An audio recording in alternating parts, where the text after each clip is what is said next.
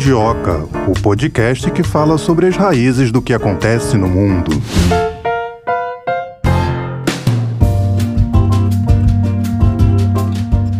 Olha, Melina, passada aí a eleição, primeiro turno da eleição presidencial aqui no Brasil, tivemos o resultado aí que teremos segundo turno. De um lado, o atual presidente Jair Bolsonaro, do outro, o ex-presidente Luiz Inácio Lula da Silva. Antes de te perguntar se tá tudo bem, já que eu comecei o assunto, hoje nós vamos falar então sobre a repercussão desse resultado na América Latina. E aí, Mel, tudo bem? Tudo bem, me recuperando, né, desse fim de semana. Fortes emoções. Vamos agora para o segundo turno, né? Eu não imaginava isso. Você acertou nos seus palpites? Acertei. Olha, te falar que eu acertei. Foi bem certeira mesmo. Você tinha que ter a, a mesma precisão nos números na Mega Sena. Porque Isso que eu ia 300 falar. milhões, olha, rapaz, mas esse é assunto para outro episódio. Vamos lá. Falando sobre essa repercussão, antes de trazer aqui os nossos convidados, trazer uns dados aqui sobre a votação de brasileiros que vivem fora do país. Começar falando então da América Latina e Caribe. Lula ganhou a disputa na Argentina, Colômbia, Chile, Cuba, Jamaica, México e Nicarágua. Já o Bolsonaro venceu no Paraguai, Equador, Bolívia, Peru, Guiana, Suriname, Honduras, República Dominicana, Haiti, Bahamas e El Salvador. Só na Argentina, Lula ganhou com 64,68% e no Equador, o Bolsonaro teve uma vitória expressiva com 60,31%. Já em outros países, o atual presidente não foi tão bem assim. Por exemplo, em Cuba, ele só teve um voto. Ah, eu já imaginava, né? Países que optaram por governos de esquerda se alinham melhor com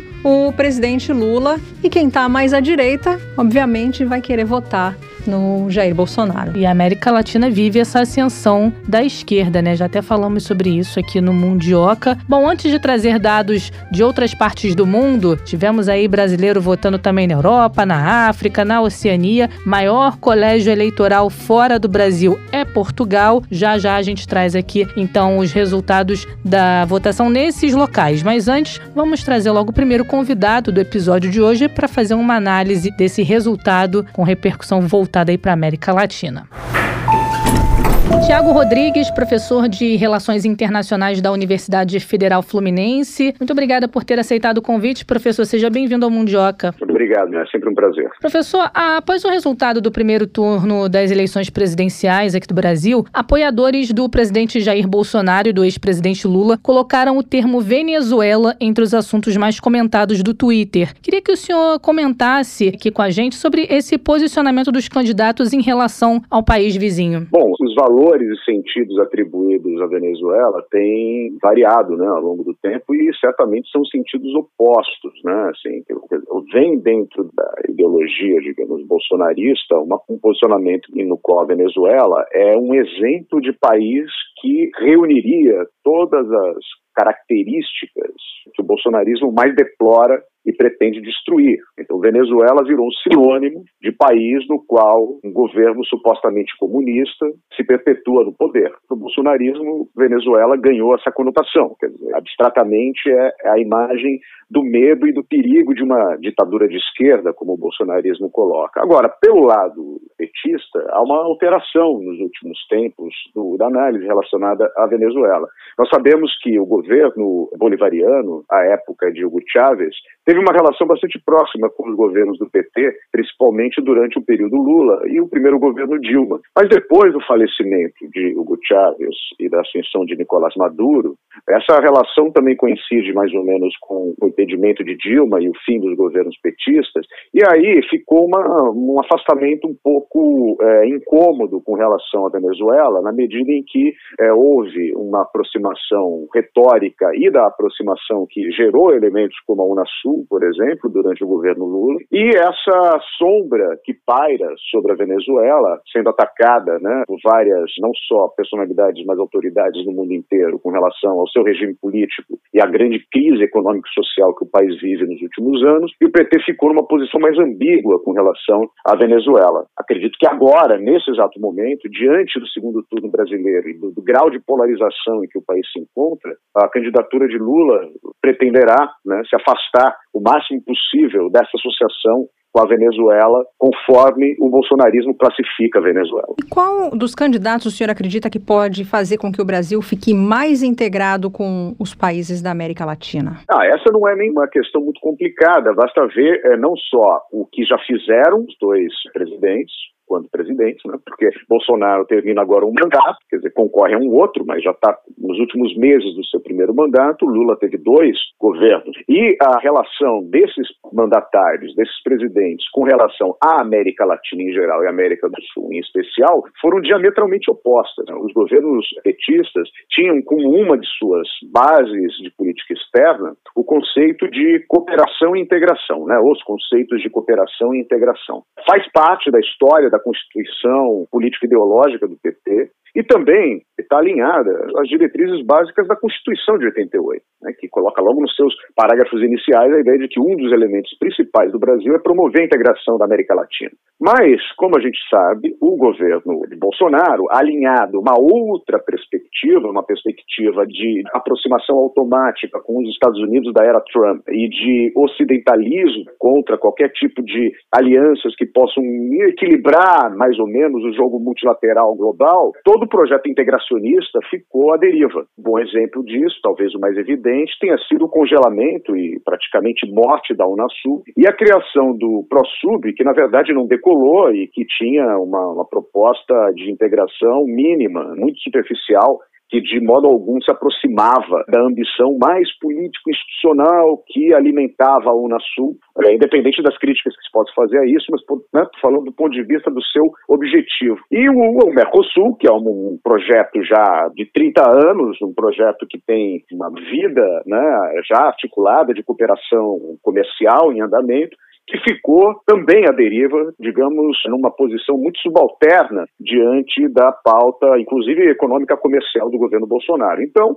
assim, não é muito complicado de se imaginar. Um possível novo governo Lula seria um governo de é, reativação de laços regionais, principalmente porque agora existe na região, aqui nos nossos vizinhos, um entorno estratégico nacional mais imediato, condições que são favoráveis do ponto de vista de governos de progressismo moderado, como é o caso de Gustavo Petro na Colômbia, Boric no Chile, Fernandes na Argentina. Né? Então, assim, existe uma possibilidade de reativação com Lula e que, com Bolsonaro, se se mantém a sua tônica, não se deveria esperar nenhum tipo de impulso a integração num possível segundo governo Bolsonaro. No que diz respeito à política externa, o presidente Bolsonaro já afirmou algumas vezes que vai buscar parcerias com o entorno geográfico das Américas. Os países da América Latina, eles estão incluídos né, nesse discurso do presidente, nessa lista de prioridades? Bom, supostamente sim, se a gente levar em consideração o que se define como o entorno imediato, porque o nosso entorno imediato e a vocação básica da política externa brasileira desde os seus inícios é a América do Sul, em primeiro lugar, a América Latina, em segundo lugar, e o Atlântico Sul e a África Ocidental, né, em terceiro lugar. Essas três macro-regiões, digamos assim, foram produzidas na forma de pensar a política externa de defesa do Brasil ao longo do seu período de independência como os espaços prioritários de ação brasileira. Né? Então, é, essa é, não é questão nem de governo X ou governo Y, mas é uma construção de uma política de Estado, tanto de política externa diplomática quanto política de defesa, e que de um jeito ou de outro, os governos, ao longo desses, dessas muitas décadas de história republicana, têm mantido tanto governos de orientação autoritária durante a ditadura militar, quanto governo civis. Agora, volto a dizer, dizer, se a gente for levar em consideração o que fez em termos de política externa o governo Bolsonaro, não há atenção ao nosso entorno estratégico imediato. Né? A atenção que o, que o Brasil deu em termos de política externa foi, primeiramente, voltada a um alinhamento automático com os Estados Unidos, e, em segundo lugar, com aproximações que também foram polêmicas né, com países é, do Oriente Médio, né, regimes autoritários como, por exemplo, da Arábia Saudita e dos Emirados Árabes, ou uma aproximação que também gerou muita discussão com é, o Estado israelense, em termos de procura de parcerias para projetos de segurança, para projetos de é, troca de conhecimentos em cibersegurança ou em segurança nacional, enfim. Quer dizer, então a gente não tem um histórico do governo Bolsonaro em parcerias na América do Sul na América Latina, nem na África Ocidental. Quer dizer, então, dizer que vai priorizar o nosso entorno em tese, seria priorizar o que ele não priorizou em todo o primeiro governo. Professor, a gente tem visto, como costumam chamar, essa onda vermelha na América Latina. Caso o presidente Jair Bolsonaro seja reeleito, o Brasil, com um governo de direita, pode ficar isolado?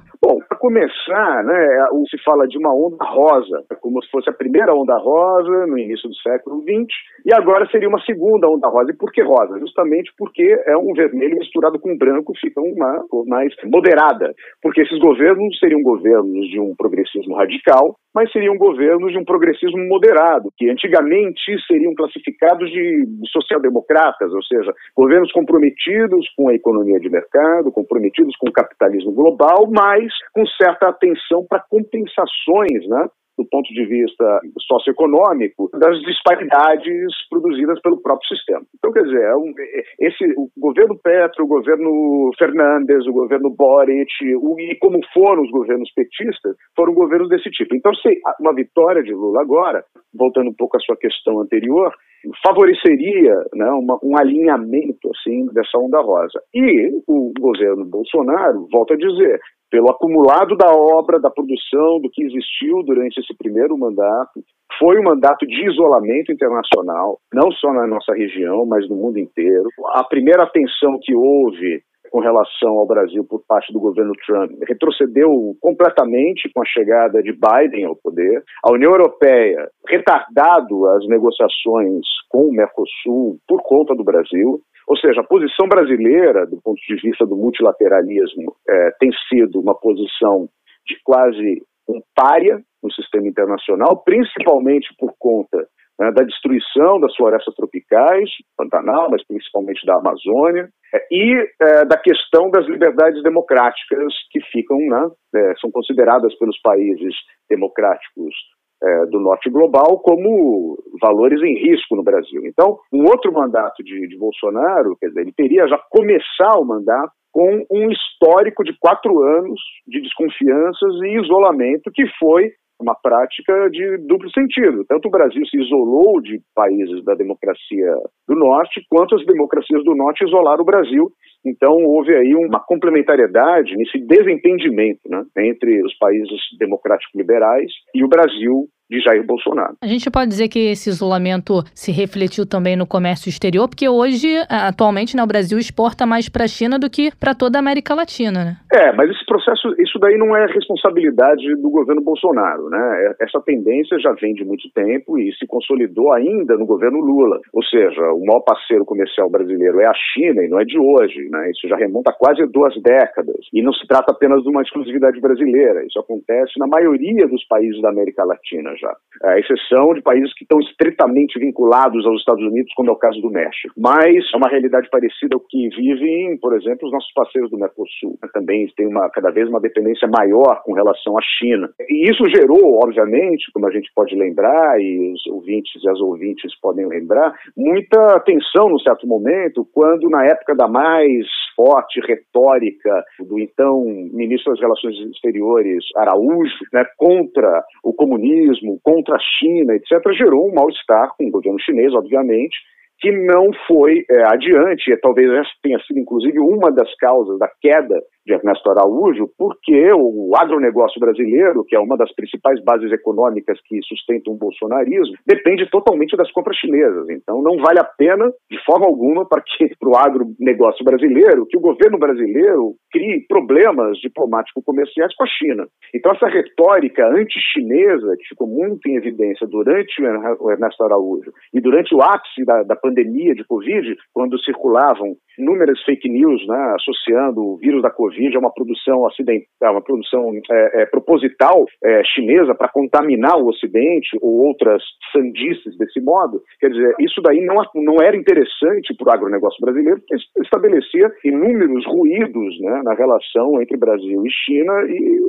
a dependência econômica do mercado do comércio exterior brasileiro com relação à China assim não permitia. Então, essa dependência vai continuar, né, porque o modelo econômico brasileiro estabelecido ao longo dessas últimas três décadas, é um modelo agroexportador que os economistas chamam de uma reprimarização da economia, ou seja, voltar aos elementos primários, né, ou seja, exportação de minérios, exportação de commodities em geral, e o principal consumidor global de commodities é a China e deve continuar sendo por um futuro visível. Professor, aqui no Brasil ficamos surpresos né, com o resultado da votação, porque as pesquisas diziam uma coisa e o resultado foi outro. Isso já aconteceu com algum outro país aqui da América Latina? Ah, bom, as, as surpresas eleitorais, elas têm acontecido, mas essa surpresa eleitoral no Brasil, que a gente viu agora nesse primeiro turno, foi impactante né, e colocou uh, em xeque o trabalho e a metodologia das empresas de uh, elaboração dessas, né, dessas pesquisas, né, as grandes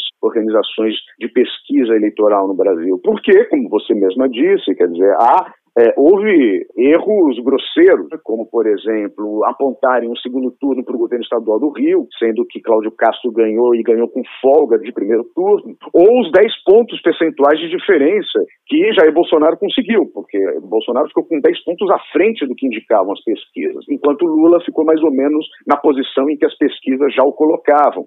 Isso e outras muitas situações Brasil afora que explicitam uma dificuldade das empresas de sondagem de conseguir reunir dados e projetar resultados a partir de uma base estatística. Aqui no Brasil, inclusive, né, tem se dito que há um problema que se deu pela descontinuidade do próprio censo brasileiro. A gente sabe que o governo Bolsonaro adiou o censo brasileiro, que só está sendo realizado no momento, né, e era para ter sido realizado já há dois anos. Então, dizer, a falta de bases de dados confiáveis sobre as quais se projetam esses exercícios podem ser uma das causas para tamanho erro erro nas projeções eleitorais, né? porque a empresa toma como base os dados estatísticos à disposição e os dados estatísticos à disposição estão muito desatualizados, porque o censo do IBGE está sendo feito apenas agora. Né, e não já, já estaria pronto se tivesse sido feito no momento correto. Agora, durante esse nosso bate-papo, o senhor pontuou a questão da Constituição que fala sobre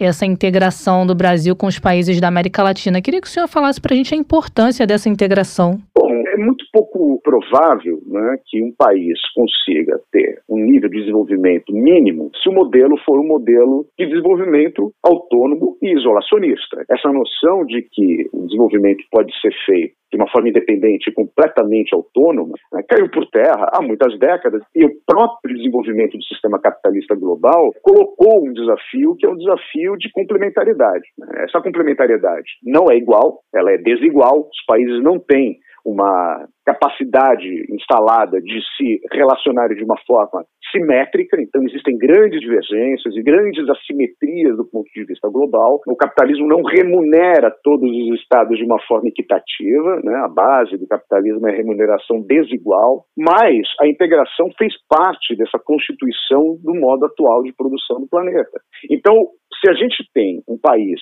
inserido nesse sistema né, e não se, ele não pode se desinserir como que por passe de mágica, ele tem que se inserir nesse sistema. O ideal que tem sido procurado em linhas gerais pelos países de desenvolvimento médio, como o caso do Brasil, é não ficar totalmente à deriva nesse processo, mas tomar alguma iniciativa, né, ou seja, não ficar sendo apenas arrastado pelo processo, mas tomar alguma iniciativa para ter algum controle sobre o seu próprio destino, sobre o seu futuro. É por isso que projetos e programas né, de, de, cooperação têm avançado e grandes acordos, como é o caso do Mercosul, foram estabelecidos ainda no início da década de 90. Dizer, então, a União Europeia, numa história mais antiga, integracionista, desde o final dos anos 40, a América Latina com vários projetos deram mais ou menos certo por um tempo, não foram adiante, desde os anos 60. Né? O Mercosul na América do Sul, no Cone Sul, ampliando para incorporar parceiros também na América do Sul, ampliada para além do Cone Sul. Né? Ou seja, iniciativas que têm o objetivo de fazer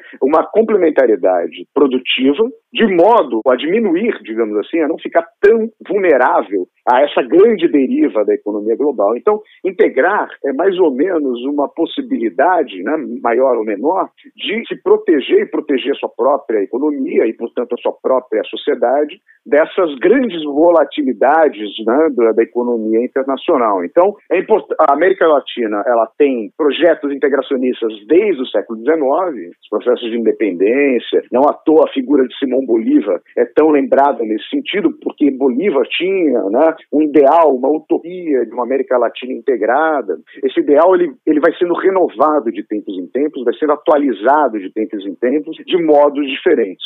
Então a gente tem, nesse exato momento, né, um refluxo parcial, porque é, governos como o de Bolsonaro são governos que não trabalharam em prol de uma integração, diferentemente de outros governos, tanto de direita quanto de centro-esquerda, que foram trabalhando pela integração. O caso do governo Bolsonaro é um caso fora, é um ponto fora da curva, né, das últimas décadas é, de história política do Brasil, que foram marcadas por um esforço de integração.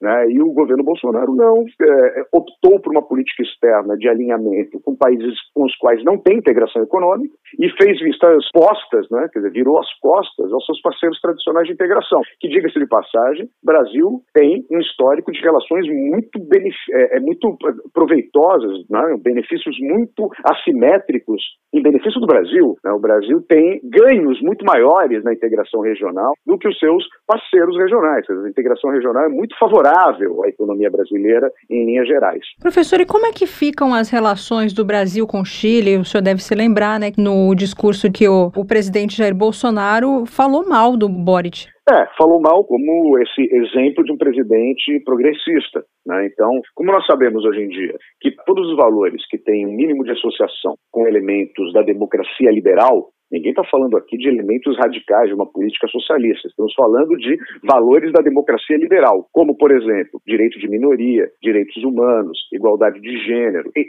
são valores que as democracias liberais, tipo Europa Ocidental, Estados Unidos, ou seja, não é país comunista, né? são países que desenvolveram isso ao longo do seu, da sua consolidação, do seu amadurecimento institucional e social. Mas todos esses valores, para a retórica bolsonarista, são comunistas. Né? E o, esse nome comunismo para o bolsonarismo virou um grande selo, né? um guarda-chuva sobre o qual se colocam todas essas iniciativas que é, o bolsonarismo repudia. Então, governos que têm uma orientação desse progressismo liberal, como é o caso do, do, do Boric no Chile, já são considerados grandes exemplos desse comunismo que deveria ser evitado a todo custo no Brasil e que no Brasil são associados aos governos do PT. Mas é interessante que até mesmo um governo, essa retórica, para essa retórica bolsonarista, até mesmo governos como o de Fernando Henrique Cardoso nos anos 90 já seriam comunistas, né, porque é, traziam já em si parte dessa defesa dos direitos é, defendidos em democracias liberais. Né? Então, Boric pode ter sido mencionado agora, como Petro pode ser mencionado, todos eles colocados, né, Fernandes também. A relação de Bolsonaro não é boa com nenhum desses mandatários mas é boa com outros tipos de mandatários, como é o caso de Viktor Orbán, né, na Hungria, como é o caso do emir dos Emirados Árabes, como é o caso do rei da Arábia Saudita. Quer dizer, com esses governantes, Bolsonaro se dá bem. Agora, da América do Sul, ele não se dá bem. Agora, falamos aqui do Chile, falamos da Venezuela, agora vou para a Bolívia. Professor, durante a campanha, o ex-presidente Lula sinalizou que apoiaria a aceleração de integração da Bolívia ao Mercosul. É, o que essa integração significa para o Brasil? Brasil? Bom, como eu disse agora há pouco, o processo de integração na América do Sul tem sido historicamente muito favorável ao Brasil. A integração da Bolívia ao Brasil não, também não seria, em linhas gerais, complicada. O Brasil ele não favorece a, Bolívia é, é, em, em, detrimento dos seus próprios interesses. Há duas questões aí. Há questões objetivas, como, por exemplo, o gás natural, que nós a parte da matriz do nosso gás natural, boa parte vem da, da Bolívia, mas também existe uma relação que é uma relação de prosperidade entendida como uma prosperidade conjugada ou compartilhada. É uma ideia muito simples que a diplomacia da integração é, defende. Qual é essa ideia? A ideia de que nenhum país é, tem um desenvolvimento sustentado e prolongado se os seus vizinhos são miseráveis ou se seus vizinhos só perdem com a presença e a integração com esse país. Então a ideia é o seguinte: vive melhor e tem uma vida mais dotada de potencialidades aquele que tem uma casa bela o suficiente, mas que seus vizinhos tenham uma casa igualmente satisfatória e digna. E não o modelo brasileiro da nossa sociedade de ter uma grande mansão com muros altos, cercada de favelas por todos os lados. Né? Então, um Brasil que apenas explore e que apenas drene é, energias econômicas de seus vizinhos seria um Brasil ainda maior, porque a gente não pode esquecer que a economia brasileira né, ela equivale sozinha à somatória de toda a economia dos outros países da América do Sul. Dizer, a existência do Brasil na América do Sul já é extremamente desigual com relação aos seus vizinhos. Então, um processo de integração que beneficie também os seus vizinhos traria o quê? Um, um entorno estratégico mais calmo, um entorno estratégico mais pacificado do ponto de vista das crises sociais que tem nesses países, é? com menos, por exemplo, gerando menos pressões de migração forçada, de migração em direção ao Brasil, essas pessoas que vêm já aos milhares, não só da Venezuela, mas também do Paraguai, da Bolívia, do Peru, em busca de melhores condições no Brasil. Ou seja, ter, ter vizinhos mais bem-sucedidos né, favoreceria o Brasil. Essa é a visão que não é do governo Lula, antigo, o governo Lula, não é de outro, é uma, é uma ideia do processo integracionista que a diplomacia brasileira desenvolve pelo menos, se a gente for remontar as bases atuais, da Constituição de 88, desde o governo Sarney, né, que foi uh, o pontapé inicial de um processo integracionista entre o Brasil e a Argentina, né, o governo Sarney no Brasil, o governo Afonso na Argentina, e que é a base desse processo que depois resultou no Mercosul, na proposta da Unasul e de outras iniciativas que é, surgiram nas últimas três décadas e meia na América do Sul. Agora, professor, por que, que o eleitor brasileiro tem se mostrado assim tão conservador, tão ligado a essa pauta de costumes? A gente vê ali em Cuba uma mentalidade completamente diferente, na Colômbia também. Em Cuba, recentemente, eu cito né, a aprovação do casamento casamento gay. Tem alguma explicação para o eleitor brasileiro estar tá se mostrando dessa maneira? Bom, a minha reflexão a respeito disso é a explicação porque o eleitor brasileiro é conservador é porque o brasileiro é conservador.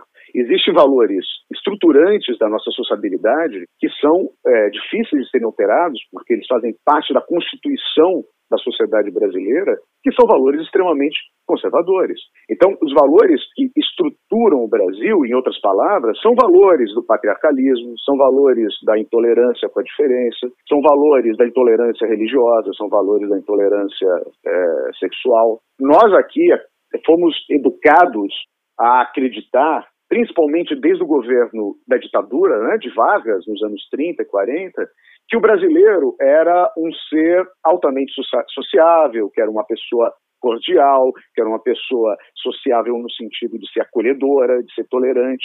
Né? Mas a história brasileira é toda marcada pelo sentido oposto, pela violência, pela intolerância, pelo racismo, pela escravidão, né? pela assimetria, pela desigualdade de classe. Então o Brasil, o que apareceu agora, nessas últimas nesses últimos anos foi exatamente toda essa, essa, esse conjunto de valores altamente violentos né, e segregadores que pareciam estar assim recobertos né, por essa camada de, de uma crença que nós todos tínhamos de que o Brasil era um país alegre, era um país do samba, do sol, da caipirinha, do verão, e que tudo no Brasil se realizava e no final dava certo em nome de uma grande concórdia nacional. Né? Dizer, essa história é uma história é, mentirosa. Então, assim, no momento em que é, o brasileiro pode, que a democracia funciona no Brasil no sentido de da democracia formal, que eu posso ir às urnas e votar em quem eu me identifico, o Brasil se identifica com esse candidato. Né? O Brasil se identifica com essas pautas. Então, é, não é à toa que agora, é, após quatro anos de um governo com os valores que tem, e não se pode dizer que o governo Bolsonaro e que ele, Bolsonaro, seja ambíguo. Né? O Bolsonaro e os seus seguidores, o seu governo, são muito explícitos, eles não escondem o que eles pensam. Né? Todos os dias, a ideologia bolsonarista, digamos assim, é afirmada e propagandeada claramente. Né? Então ninguém pode dizer que está enganado pelo Bolsonaro. Né? O Bolsonaro ele é muito claro. E aí, quatro anos após tanta clareza, né, ontem 51 milhões de brasileiros foram às urnas para votar pelo Bolsonaro e 57 por Lula. Então, quer dizer, em, estados como São Paulo, por exemplo, a quantidade de pessoas, porcentagem, a porcentagem de eleitores que votou em Bolsonaro em 2018 é praticamente a mesma que votou ontem Ou seja, trocando em miúdos, é como se quem votou em Bolsonaro em 2008 não se arrependeu e votou de novo nele. E isso passado o quê? Pandemia, crise econômica, isolamento internacional do Brasil, tudo que a gente sabe que está associado ao governo Bolsonaro. Então, se a pessoa votou em 2018, passou tudo que passou e continua votando em 2018, é porque a identidade e a identificação com ele, com as ideias que ele representa, são muito grandes. Então, a gente tem que tomar consciência disso. Né? A primeira coisa é tomar consciência do seguinte: o brasileiro não é uma figura simpática. Do ponto de vista dos valores e do ponto de vista das suas convicções, o brasileiro é conservador e, no sentido, às vezes, muito violento desse conservadorismo, é, que justifica a violência de todo tipo, do racismo ao feminicídio. E é, a gente, para conseguir mudar alguma coisa, não adianta a gente tapar o sol com a peneira. E a gente vem tapando o sol com a peneira há muitas e muitas décadas, né? uma ideia de Brasil florido é, e alegre que, no fundo, não se justifica, ou pelo menos que não se comprova. Né? E as eleições desse domingo, e as eleições de 2018, e os protestos de 2014, 2015, eles foram revelando isso para gente. É, esse Brasil profundo que estava maquiado, digamos assim, e que agora ficou completamente sem maquiagem. Para encerrar, professor, queria que o senhor é, desse aqui a sua opinião, se dá para considerar essa eleição como decisiva no âmbito regional e também no âmbito global? Bom, do ponto de vista das relações exteriores, como é uma medida no, no, sistema brasileiro que tem é, um peso muito grande da, da, iniciativa do Poder Executivo, política externa, no sistema é, político constitucional brasileiro, é uma atribuição basicamente do Poder Executivo, com algum alguma colaboração e, e, e, parceria importante aí com o legislativo, então vai depender muito, depende muito de quem seja o presidente.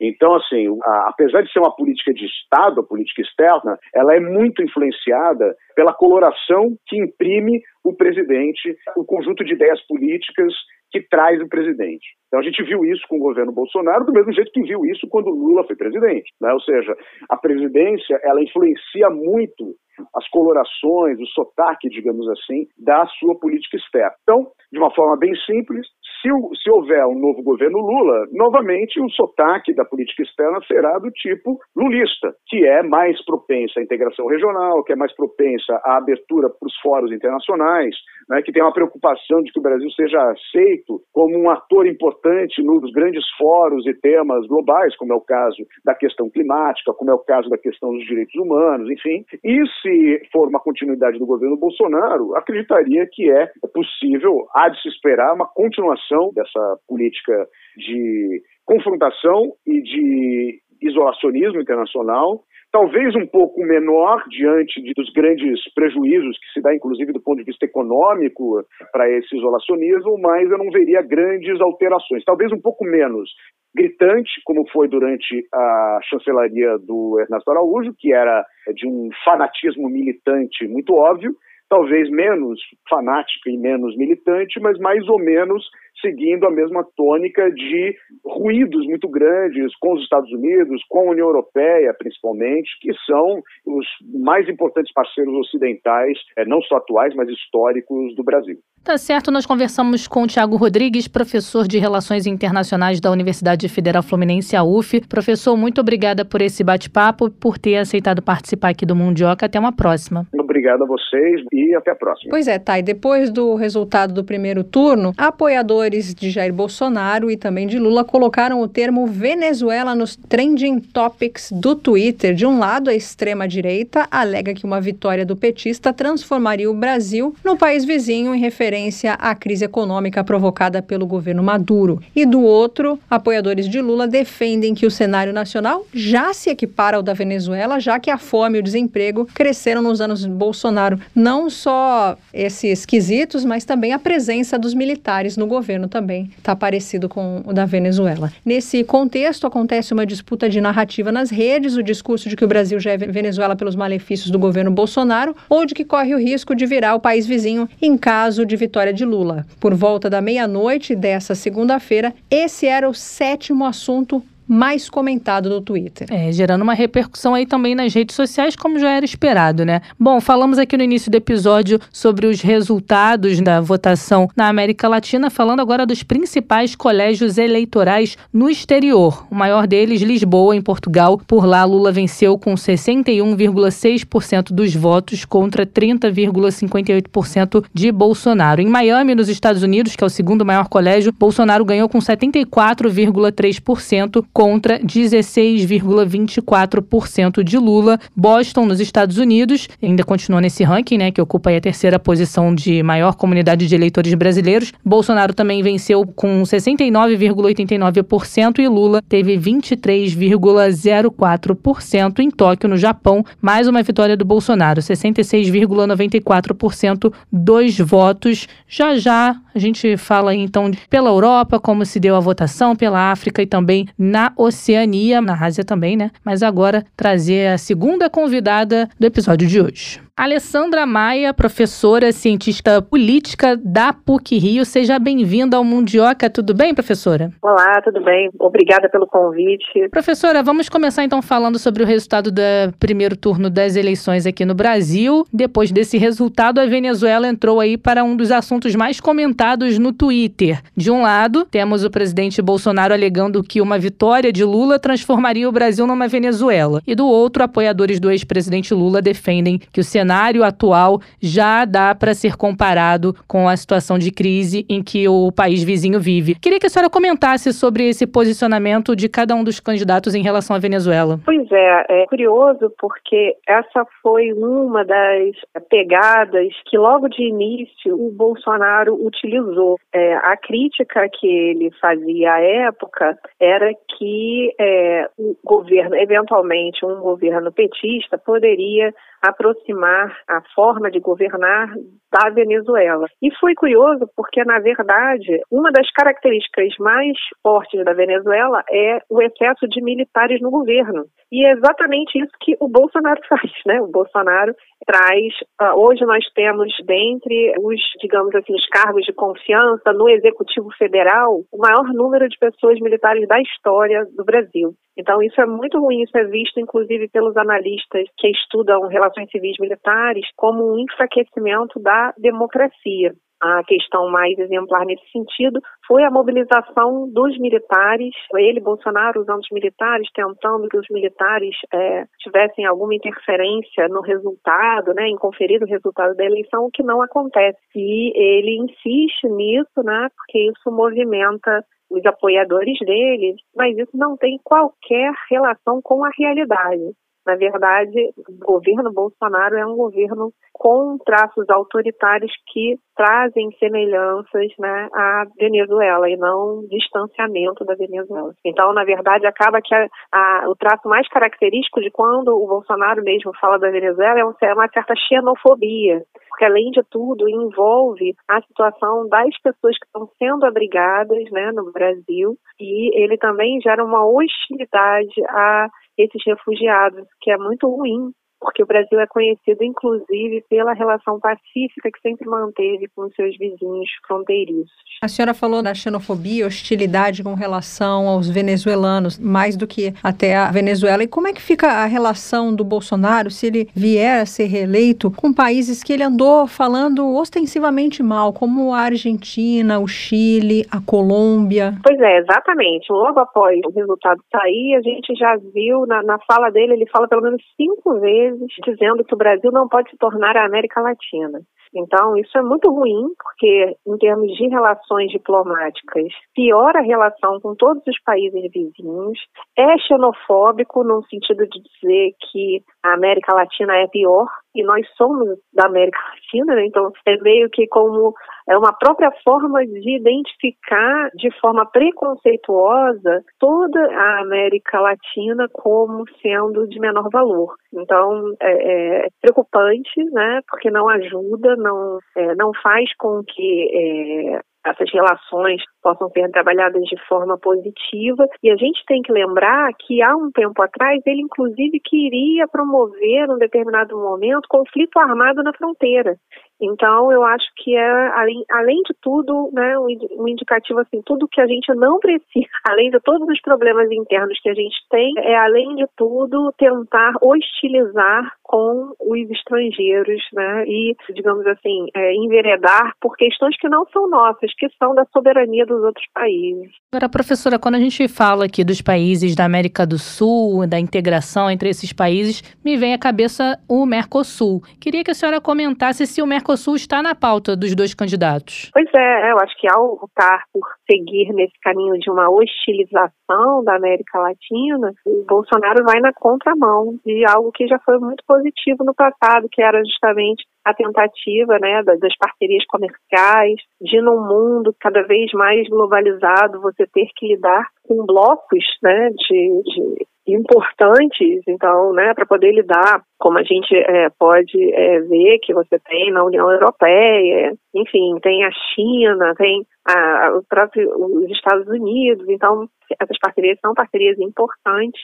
E o que eu acho também muito difícil é o fato de que é, essas alianças, por outro lado, ele trava alianças com os apoios recebidos por países europeus de extrema direita. Então, né, assim, tanto o caso da Hungria, do Orbán, quanto o caso, né, da, do partido que vence na Itália também. Então, isso sinaliza algo que não acontece só no Brasil, ou seja, que diz respeito a um contexto global, aonde você tem uma extrema direita que emerge num contexto de fome, de desemprego, uh, de, uma, de, de uma economia que não está bem. Talvez essa é a é a pior das, eu chamaria, estelionato eleitoral. O Bolsonaro tentar se eleger dizendo que a nossa economia vai muito bem é um estelionato eleitoral, porque na verdade a nossa economia não vai bem, nada bem. E a gente vai precisar lidar com isso e ele está gastando muitos recursos importantíssimos tentando, digamos assim, tentando suspender a sensação de como está ruim a economia até dezembro para poder se reeleger. E isso é algo muito ruim, porque no passado, inclusive, é, isso reverberou de forma muito negativa. As pessoas né, se sentem enganadas quando você se elege com uma determinada proposta e faz o contrário daquilo que faria. Então, eu acho que nesse sentido também é muito preocupante. Professora, já que estamos falando de economia, uma das pautas que o Lula defende, já não é de hoje, é a possibilidade de uma moeda única na América Latina. Queria saber se a senhora acha que isso é possível, quais os benefícios que a gente poderia poderia ter com uma união monetária? E se seria mais ou menos como funciona na zona do euro? Pois é, essa é uma questão para um futuro. Eu acho que nesse momento, primeiro há que é, estabelecer em termos nacionais a quem seria o eventual presidente para, num momento posterior, tentar estudar a viabilidade de propostas como essas, porque não são propostas que dependem apenas de um lugar. São propostas que dependem de acordos e acordos que são construídos assim em longas tratativas. E, por exemplo, aí nesse contexto, eu acho até que é algo que as pessoas não têm a compreensão do que significaria, então, ao invés de ajudar o debate, pode até atrapalhar o debate. Né, no sentido de que é algo para ser elaborado num longo prazo, enfim, uma vez estabelecida a diretriz né, de quem será o presidente, aí sim tentar poder discutir como algo assim aconteceria. Mas não vejo isso num futuro próximo. Acho que, mesmo eleito, o Lula, ainda assim, ele vai ter que lidar com a oposição, que a gente viu que é, obteve né, algum sucesso nas eleições para deputado federal e senado e, portanto, esse tipo de proposta, eu acho que até para poder acontecer teria que haver algum tipo de plebiscito, né, algo assim que a, que a população referendasse, sabe? Porque não vejo isso como simplesmente uma decisão que você toma como presidente. Acho que é um, uma concertação mais ampla de forças, que precisaria acontecer para que se constituísse algo nesse sentido. Agora, professora, falando da questão dos blocos regionais, tivemos aí durante um dos mandatos do ex-presidente Lula a criação da Unasul, que acabou encerrando as atividades durante o governo Bolsonaro com a criação ascensão do ProSul. Queria que a senhora falasse da diferença de um para o outro e da importância da existência de blocos como esses aqui na região da América do Sul. A Unasul foi um bloco de nações sul-americanas que foi proposto para fortalecimento de relações comerciais, culturais, políticas, enfim, entre 12 nações: Argentina, Bolívia, Brasil, Chile, Colômbia, Equador, Guiana, Paraguai, Peru, Suriname, Uruguai e Venezuela, além também da participação do México e do Panamá como no, na época como observadores. Por isso que eu estava comentando com você que era algo que acontece assim, que demora um tempo. Então, isso foi proposto em 2004. Aí, em 2008, você tem as figuras né, dos diferentes países, 12 países, que assinam um documento formalizando nesse sentido. Mas, obviamente, que isso é algo que se constituía naquele cenário. Isso acontece mais como outras. Eu acho que não, a gente, quando a gente fala da Unasul, e pensa é, na sua extinção, que tem a ver com a própria ascensão da extrema-direita que a gente né, vai vivenciar aqui no Brasil, é importante também que a gente reflita sobre o que, como é que eu diria, né? É você tentar é, jogar numa chave extremamente ideológica, então você termina com a Unasul, aí você queria a ProSul. E é curioso porque é um pouco um esforço de tentar construir uma atividade concertada de vários grupos. A questão, a diferença, né, é que a ProSul ela vai é, ter uma atuação mais no sentido de projetos que estejam voltados para alguns lugares especificamente, então é Florianópolis, Brasília, Vitória e Goiânia. Então não tem esse caráter nacional, né? não tem esse caráter de uma colaboração entre diferentes países, mas sim das empresas propriamente ditas. E o, a questão né, que se põe é o que exatamente, porque ah, uma das questões é, do governo anterior era que justamente é, as empresas brasileiras tinham sido muito, digamos assim, exportadas até mesmo durante é, o governo petista e isso é algo que se desmantela com a própria atuação da Lava Jato, né? Então a Lava Jato, ao invés dela buscar estabelecer quais são as condutas que não devem ser mantidas, identificar os responsáveis por essa conduta, ela quebra empresas.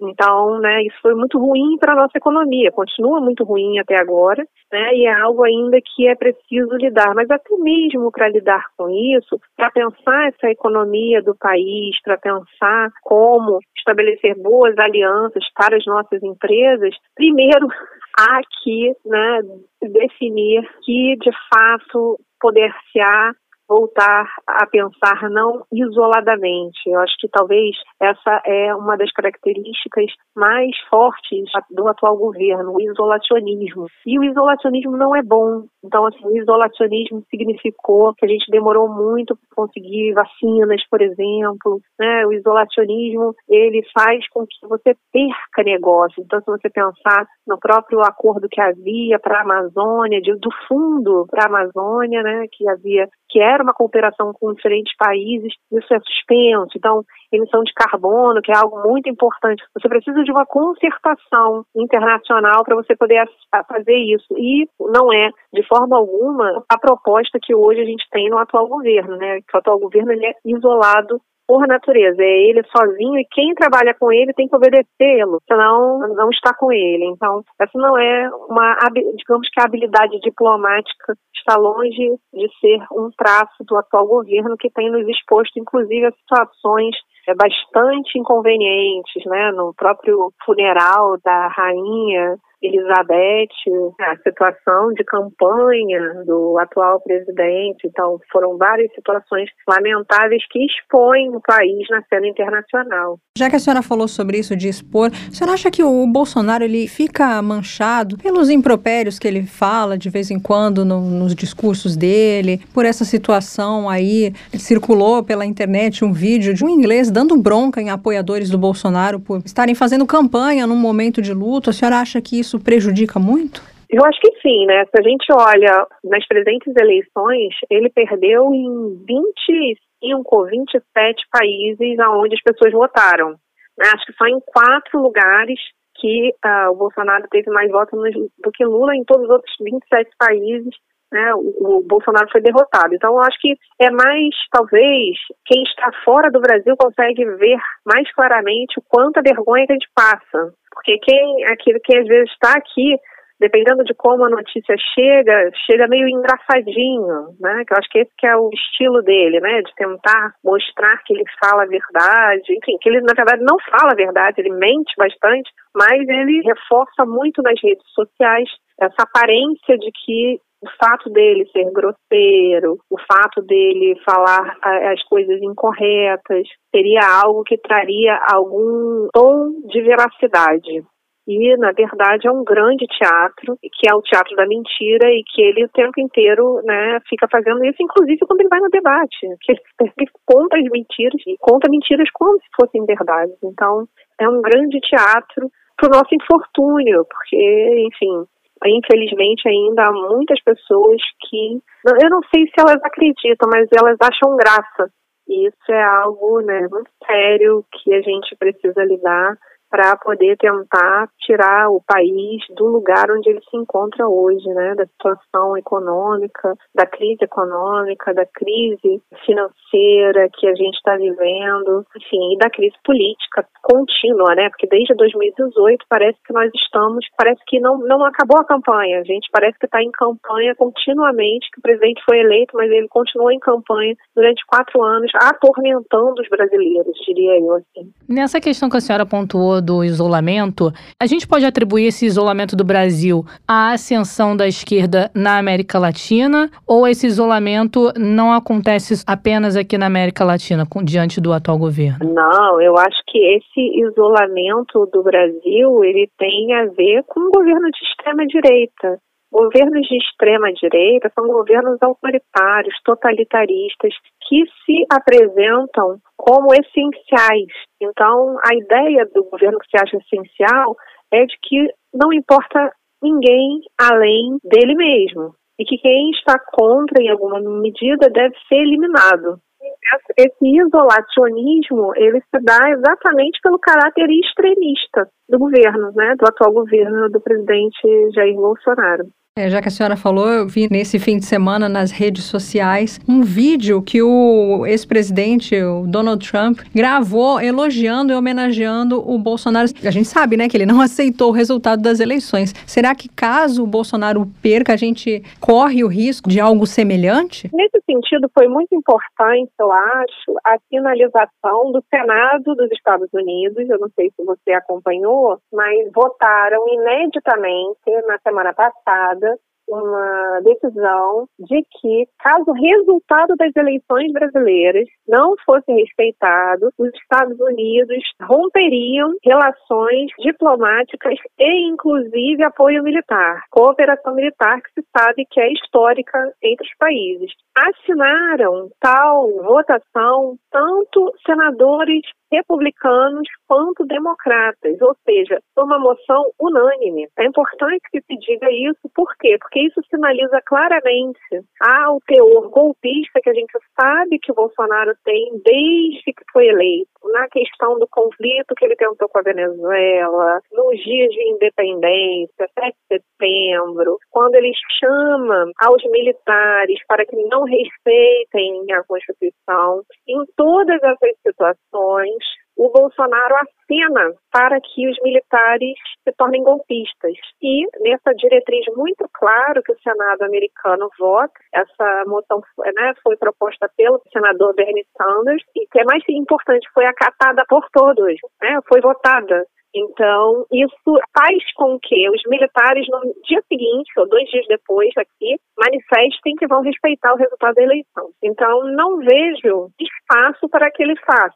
É óbvio que fazer ele já fez algumas vezes, mas querer não é a mesma coisa que poder. Então, acho também que existe uma clara diferença entre o que se quer e o que se pode de fato realizar. Então, acho que essa seria provavelmente né, a avaliação, digamos assim, mais razoável sobre o que a gente está vivendo. Para encerrar, professora, a gente pode afirmar que a eleição presidencial brasileira pode impactar os outros países da América Latina? Certamente. É, eu acho que tão importante para a nossa eleição, a eleição, por exemplo, né, se a gente for, todos somos América, então a derrota de Trump por Bernie Sanders pelo Joe Biden e Kamala Harris foi muito importante, da mesma forma que agora é sinalizado que o golpismo não será aceito e a derrota de Bolsonaro significa o que está significando também para a América Latina o fato de que apoiadores de ditaduras não são mais bem-vindos aqui. Eu acho que esse é o sinal mais forte que o voto e os eleitores da sociedade vai trazer nesse 2022. Tá certo, nós conversamos com a professora Alessandra Maia, ela que também é cientista política da PUC Rio. Professora, muito obrigada por esse bate-papo e até uma próxima oportunidade. Eu que agradeço vocês, boa tarde e que tenhamos um mês agora até as próximas eleições, onde as pessoas possam refletir e votar segundo a sua consciência. Um abraço. Um abraço, professora. Tchau. Tchau. Bom, Melina, completando aqui a lista da votação, primeiro turno das eleições, pelo mundo afora, né? Segundo o Tribunal Superior Eleitoral, o ex-presidente Lula foi o vencedor geral do primeiro turno entre os brasileiros que vivem no exterior. Nós já trouxemos dados aqui dos principais colégios eleitorais de brasileiros no exterior, falamos da América Latina, agora falando aqui na Europa, no continente europeu, Lula foi o mais votado em países como Portugal, Espanha, Holanda, França, Alemanha, Reino Unido e Irlanda. A exceção foi a Grécia, onde Bolsonaro venceu com 46,9% dos votos. Na África, o ex-presidente Lula ganhou mais em países incluindo Angola, Costa do Marfim, Gana, Guiné-Bissau, Quênia, Cabo Verde, Marrocos, Senegal, Egito e Tunísia. Mas a votação de Bolsonaro foi expressiva no maior colégio eleitoral brasileiro no continente, a Pretória, na África do Sul. Com 63,7% dos votos, Bolsonaro também venceu em Moçambique, na República Democrática do Congo. Na Oceania, Lula foi o mais bem votado na Austrália e na Nova Zelândia. No Oriente Médio, Bolsonaro venceu nos Emirados Árabes Unidos, Oman, Catar, Kuwait e Israel. Já Lula obteve mais votos no Líbano, Jordânia, Arábia Saudita e em territórios palestinos. Esse foi o panorama, então, da votação nos colégios eleitorais no exterior. Só completando a sua informação, foram 700 mil brasileiros que estão fora do Brasil e votaram no exterior para essa eleição presidencial, um recorde. E espero também que seja um recorde agora de ouvintes acompanhando o Mundo Bizarro de hoje. Mundo Bizarro. A polícia da Espanha fez uma operação inusitada para impedir que dezenas de pessoas de banhistas saqueassem um barco com um carregamento, sabe do quê? De quê? Maconha que encalhou na praia após uma perseguição policial. O episódio aconteceu na praia de Sanlúcar de Barrameda, em Cádiz. Cádiz Sabe- que fica no sul da Espanha, diga. Sabe o que eu lembrei? Que no Rio de Janeiro, quando tem roubo de carga, aí quando intercepta o caminhão, aí o pessoal vendo. Ah, é carga de quê? De bebida. Aí aquele monte de gente pegando a bebida. É de carne, surreal. um monte de gente indo atrás da carne. Lembrei disso aí. É, é um pouco menos pior do que o que aconteceu na Espanha, né? Porque as pessoas correu atrás da maconha. ficaram sabendo que era maconha e a polícia ficou desesperada para deter as pessoas que atacaram mesmo esse carregamento. De acordo com o jornal El Independiente, a embarcação estava sendo perseguida por um helicóptero da polícia alfandegária do país. Os oficiais conseguiram encurralar o piloto do barco. Foi quando diversos moradores e turistas contrabandistas da região que assistiram à cena correram na direção do barco para furtar os produtos que estavam sendo transportados. Para impedir que a população levasse o carregamento, o piloto do helicóptero da polícia tomou a iniciativa de tentar espantar as pessoas ao redor. Imagine a cena, espantar Gente, como? Gente, dando tiro porta. É uma maneira. A aeronave se posicionou próxima ao barco e voou baixo em movimento circular. Ah, tá vendo? Voou É, baixo para fugir. Mais seguro do que dar o tiro porta. É, é que a gente está acostumado aqui com isso no Rio de Janeiro. O momento foi gravado por testemunhas e compartilhado nas redes sociais. As imagens mostram a confusão ao redor do barco com algumas pessoas lutando para levar parte dos pacotes de drogas. Sai no tapa. No tapa por conta de maconha. É, ali na Espanha, eu sei que as pessoas podem consumir, elas não podem traficar. Mais ou menos como aqui no Brasil, né? Os agentes da Guarda Civil da Polícia Nacional chegaram por terra para dar apoio e conseguiram dispersar a maioria dos saqueadores. No entanto, parte do carregamento foi saqueado por eles durante a ação policial. Estima-se que os contrabandistas transportavam cerca de 800 quilos de maconha, que estavam distribuídos em 29 pacotes. Deviam ser pacotes grandes, hein? A maior parte do carregamento de drogas foi apreendida pela é, mas polícia. não falou quanto, né? Vamos dizer aí, dos 29 pacotes, 9 É. sobraram. Porque pela É. quantidade de gente que foi atrás, né? O pessoal gosta de uma maconha ali, né? Na Espanha. É, rapaz. Aqui não, né? Tem gosto pra tudo nesse mundo, né? Até pro mundo bizarro. Até pro mundo bizarro, que é muito bom. Bom, Melina, passado o episódio de hoje, já estamos chegando na reta final, só nos resta aguardar dia 30 de outubro, segundo turno da eleição, para saber, para termos aí o resultado final dessa votação, quem será o próximo presidente do Brasil. Se, Mais um mês de tensão pra gente, é, né? se teremos aí a reeleição do atual presidente Jair Bolsonaro ou se vai voltar o ex-presidente Lula. Vamos aguardar. Assim que tiver resultado, a gente também volta a falar sobre esse assunto aqui no Mundioca, porque, como os nossos analistas falaram hoje, é um tema que tem repercussão internacional. E o Brasil é um país importante na comunidade internacional. né? Com certeza, é, a eleição não é uma coisa que afeta só os brasileiros, vai espirrar em todo lado, né? Como Vai- você falou, 700 mil brasileiros vivem no exterior e tá todo mundo de olho. E teve muita gente, você falou em Portugal, eu lembrei de uma coisa que muita gente que eu conheço que foi pra Portugal tem o seguinte argumento, que foi pra Portugal porque a situação aqui do governo Bolsonaro não estava boa, então tem tudo a ver, né? Vamos continuar falando sobre esse assunto. É, vamos seguir acompanhando. Segue acompanhando a gente também lá no Twitter, arroba Mundioca com K. Só nos seguir e fique à vontade também para interagir conosco. Esse e outros episódios você pode acompanhar também nas principais plataformas. Compartilhe com quem você quiser. Vamos ficando por aqui. No próximo episódio tem mais. Tchau, Mel. Beijo. Tchauzinho. Mundioca, o podcast que fala sobre as raízes do que acontece no mundo.